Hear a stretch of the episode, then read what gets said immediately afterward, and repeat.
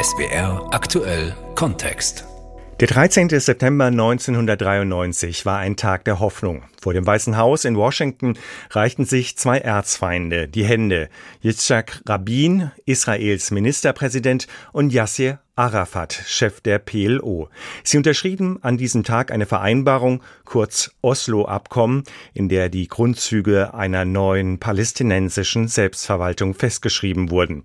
Oslo war der Beginn der sogenannten Zwei-Staaten-Lösung. Jan-Christoph Kitzler berichtet. Ladies and gentlemen, the Vice President of the United States, Albert Gore Jr., His Excellency Shimon Peres, Minister of Foreign Affairs of Israel, Mr. Abbas, Member of the Executive Council of the Palestine Liberation Organization. Der 13. September 1993 im Rosengarten des Weißen Hauses in Washington. Ein historischer Moment. Und ein Bild geht um die Welt, auf dem sich zwei Erzfeinde die Hand reichen. Yassir Arafat, der Chef der palästinensischen Befreiungsorganisation PLO, und Yitzhak Rabin, Israels Ministerpräsident. In der Mitte steht sichtlich stolz Bill Clinton, der damalige US-Präsident. Gerade haben beide Seiten eine Vereinbarung unterzeichnet, deren Name zeigt, wie kompliziert die Verhandlungen waren. Die Prinzipienerklärung über die vorübergehende Selbstverwaltung war das erste Abkommen im sogenannten Oslo-Prozess. Er sollte Frieden in den Nahen Osten bringen und das Ende der seit 1967 bestehenden Besatzung des Gazastreifens des Westjordanlandes und von Ostjerusalem. Der 13. September 1993 war ein Tag der Hoffnung. No question that uh, September 13th, 93 keine Frage. Der 13. September 1993 war der aufregendste Tag in meinem Leben. Ein paar Monate vorher hatte ich über eine Idee nachgedacht. Und nun kam die ganze Welt im Weißen Haus zusammen. Das war fast unerklärlich. It was really almost uh, inexplicable sagt Yossi Beilin, damals stellvertretender israelischer Außenminister und einer der wichtigen Vertreter Israels in den Verhandlungen. Diana Butu gehörte erst später zum palästinensischen Verhandlungsteam. Sie wuchs in Kanada auf. Die Juristin unterrichtet heute an der US-Elite-Uni Harvard. Ich war damals Studentin, als ich die Unterschriftszeremonie auf dem Rasen des Weißen Hauses gesehen habe, und ich muss gestehen, dass ich sehr glücklich war. Ich dachte, das würde der Beginn einer neuen Ära sein. Ich dachte, das wäre das Ende der Besatzung. Ich war sehr glücklich. Ich erinnere mich noch, wie ich das im Fernsehen gesehen habe und ich war überwältigt. the images on the TV and, and really being overwhelmed by the images. Sari Nusseibeh ist einer der bekanntesten palästinensischen Intellektuellen. Sein Buch Es war einmal ein Land wurde auch in Deutschland mit Preisen ausgezeichnet. Er war 1993 schon politisch aktiv. I was actually when I heard about the Oslo talks, I personally felt very happy. Als ich von den Oslo-Verhandlungen gehört habe, war ich sehr glücklich. Wir alle hatten die Idee, dass es eine Übergangsvereinbarung gibt für fünf Jahre, die zu einem unabhängigen palästinensischen Staat führt. Ich war glücklich, obwohl dann später klarer wurde, dass es Schwierigkeiten gab in den Oslo-Verträgen. There were difficulties in the Oslo agreement. Zunächst aber wurden in den Monaten und Jahren nach dem 13. September 1993 weitere Abkommen unterzeichnet, die den Palästinensern im Westjordanland, in Ostjerusalem und im Gazastreifen schrittweise Autonomie bringen sollten. Nach fünf Jahren, 1995 so der Plan, sollte ein palästinensischer Staat ausgerufen werden, auch wenn noch viele Fragen ungeklärt waren. Doch am 4. November 1995 verlor Israel den Ministerpräsidenten, der für die Aussöhnung mit den Palästinensern stand.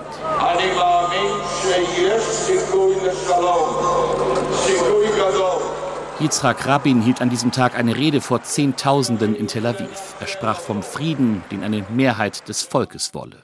In den Tagen und Wochen zuvor hatte auch der Chef des oppositionellen Likud, Benjamin Netanyahu, gegen Oslo gehetzt und Yitzhak Rabin als Verräter bezeichnet. Auf dem Weg von der Tribüne zu seinem Auto wurde Rabin von einem rechtsextremen jüdischen Terroristen erschossen. Nach der Parlamentswahl im Mai 1996 wurde Benjamin Netanyahu sein Nachfolger. Seit über 20 Jahren dominiert seine Likud-Partei in Israel. Auch heute ist er wieder Ministerpräsident. Und bei den Palästinensern? Extremistische palästinensische Gruppierungen wie Hamas und Islamischer Dschihad, die von der EU als Terrororganisationen geführt werden, lehnten den Friedensprozess von Beginn an ab, auch mit Gewalt und Waffen. Im Herbst 2000 begann die zweite Intifada, der bewaffnete Palästinenseraufstand unter Führung von PLO-Chef Yasser Arafat, der nur wenige Jahre zuvor mit Israels Ministerpräsidenten Rabin die Oslo-Abkommen vereinbart hatte. Nach zahlreichen palästinensischen Terroranschlägen und massiven Einsätzen der israelischen Streitkräfte, nach tausenden Toten auf beiden Seiten, war der Friedensprozess am Ende. Dennoch prägen die Oslo-Abkommen die Lage im Nahen Osten bis heute. Bis heute gibt es die palästinensische Autonomiebehörde mit ihren sehr eingeschränkten Befugnissen. Auch die damalige Aufteilung des Westjordanlandes in drei Zonen gilt bis heute.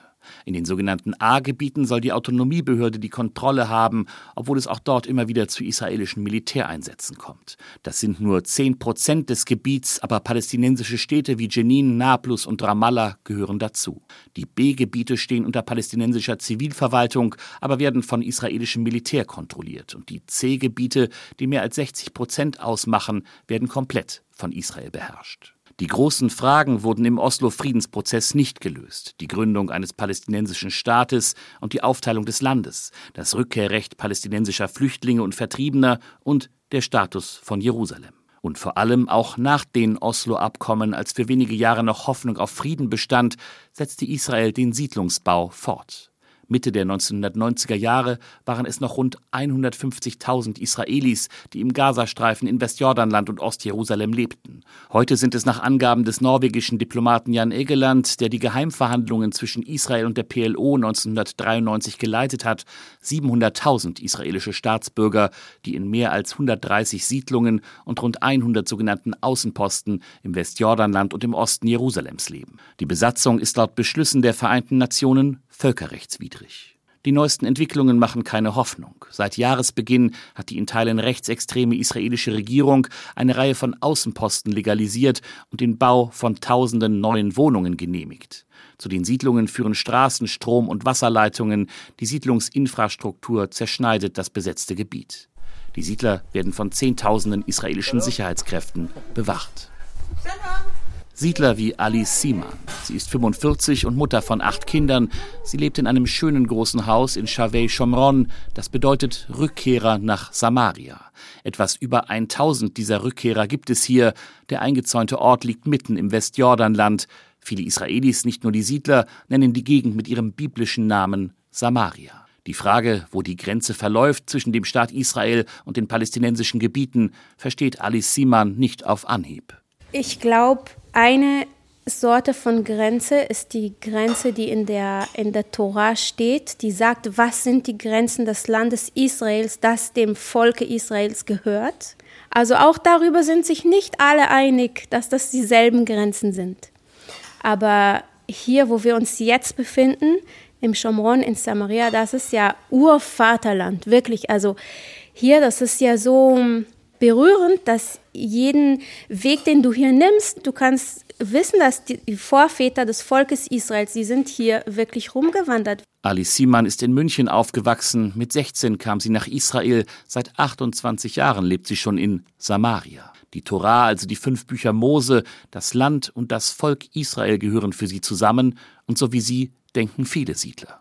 Aus ihrem großen Fenster im Wohnzimmer kann man Homesh sehen, ein symbolischer Ort für die Siedler. Der Außenposten hoch auf dem Hügel steht auf privatem palästinensischen Land.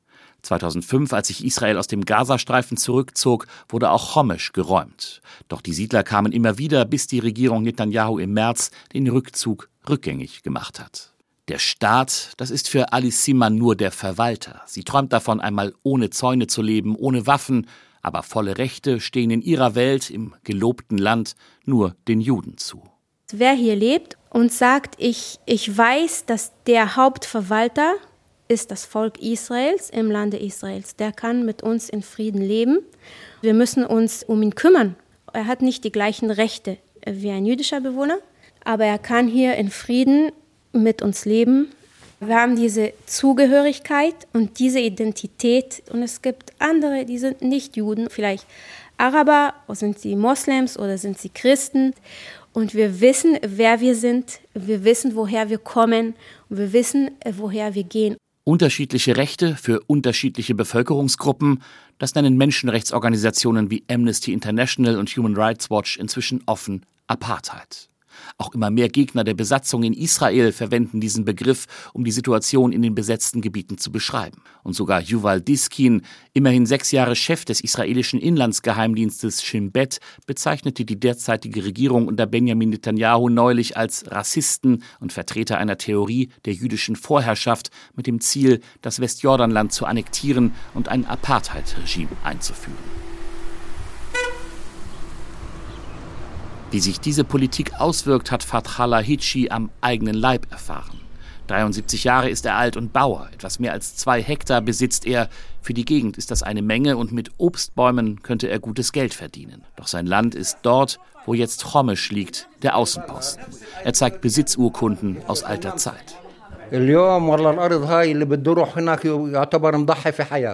Ich komme nicht auf mein Land. Wenn ich nur in die Nähe komme, kann es sein, dass sie mich angreifen und auf mich schießen. Das ist passiert. Und das sind nicht nur die Siedler, manchmal auch die Armee, manchmal Sicherheitskräfte in Zivil. Ich komme da nicht hin. Wenn ich es versuche, werde ich zum Ziel.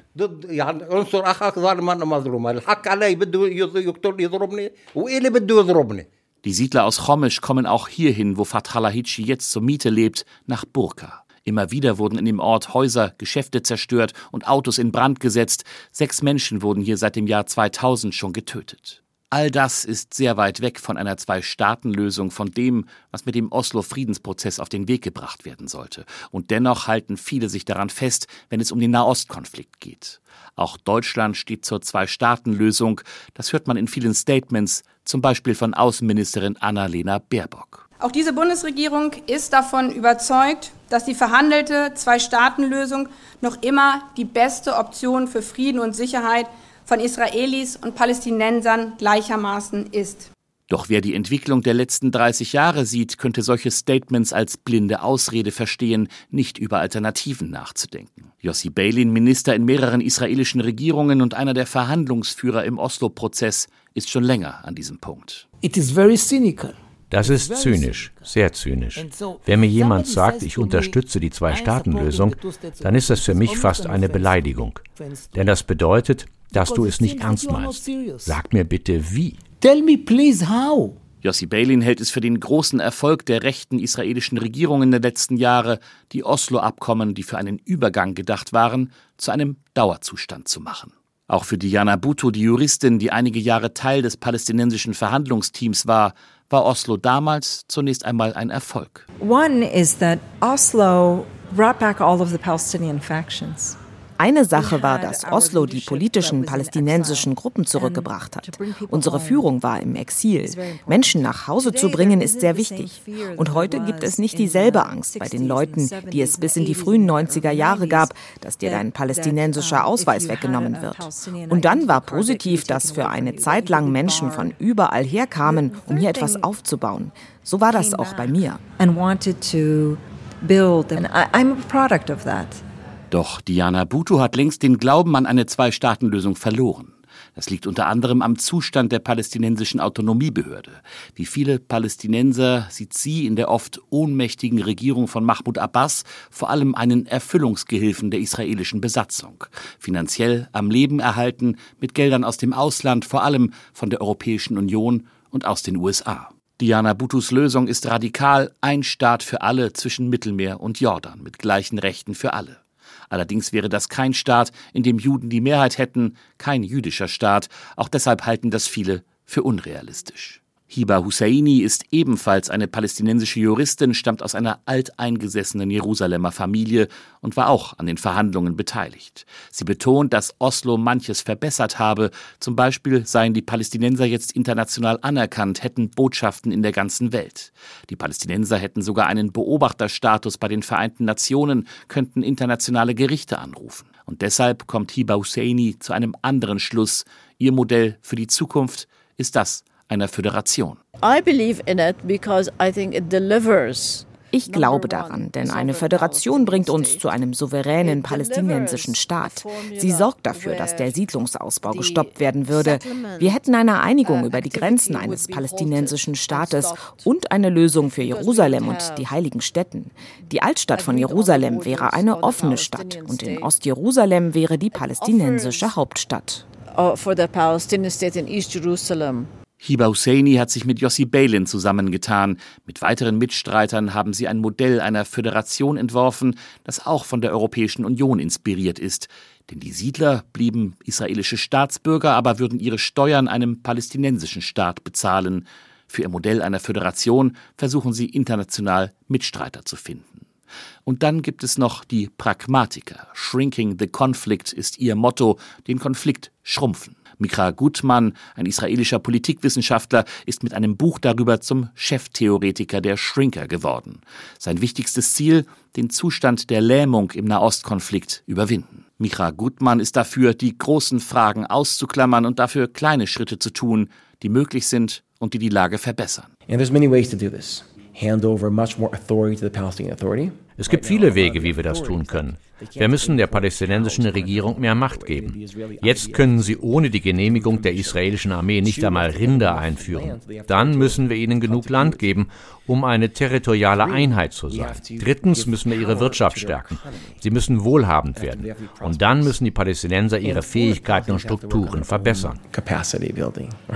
Dadurch, so Gutmann, könnte die palästinensische Autonomiebehörde gestärkt werden, ohne Israels Sicherheit zu gefährden. Die große Lösung des Konflikts ist ausdrücklich nicht das Ziel. So, das ist ein Paradigmenwechsel. Nur weil wir uns nicht auf das Ende verständigen können, machen wir uns nicht auf den Weg. Lass uns das umdrehen und uns über die Spielregeln einigen. Und solange wir im Spiel sind, öffnen sich Möglichkeiten für das Ergebnis. Für Mikra Gutmann sorgt der große Traum vom Frieden im Nahen Osten für einen Zustand der Schockstarre. Auch in der israelischen Politik gibt es Anhänger seiner Theorie, doch an der Regierung sind zurzeit vor allem die radikalen Kräfte. Und so muss man etwas suchen, um kleinste Zeichen der Hoffnung zu finden. Zum Beispiel an der großen Straße von Jerusalem nach Hebron. Dort sitzen etwa 20 Juden und Muslime, Israelis und Palästinenser im Kreis unter einem Dach und sprechen miteinander. Nicht über die großen Fragen der Politik, sondern über religiöse Themen, Identität.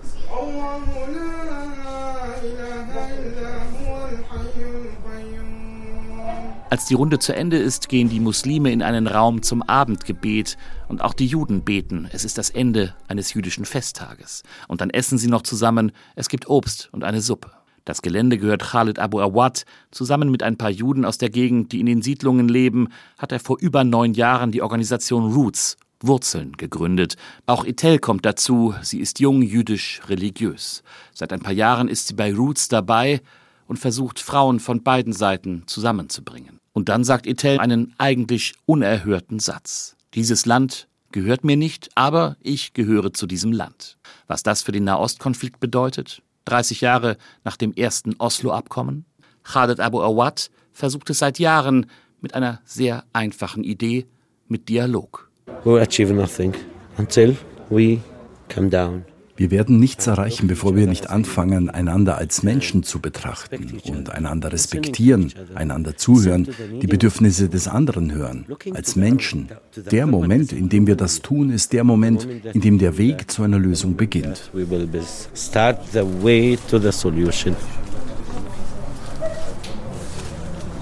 30 Jahre Oslo, als es noch Hoffnung auf Frieden in Nahost gab. Das war SWR aktuell Kontext von unserem Korrespondenten Jan Christoph Kitzler.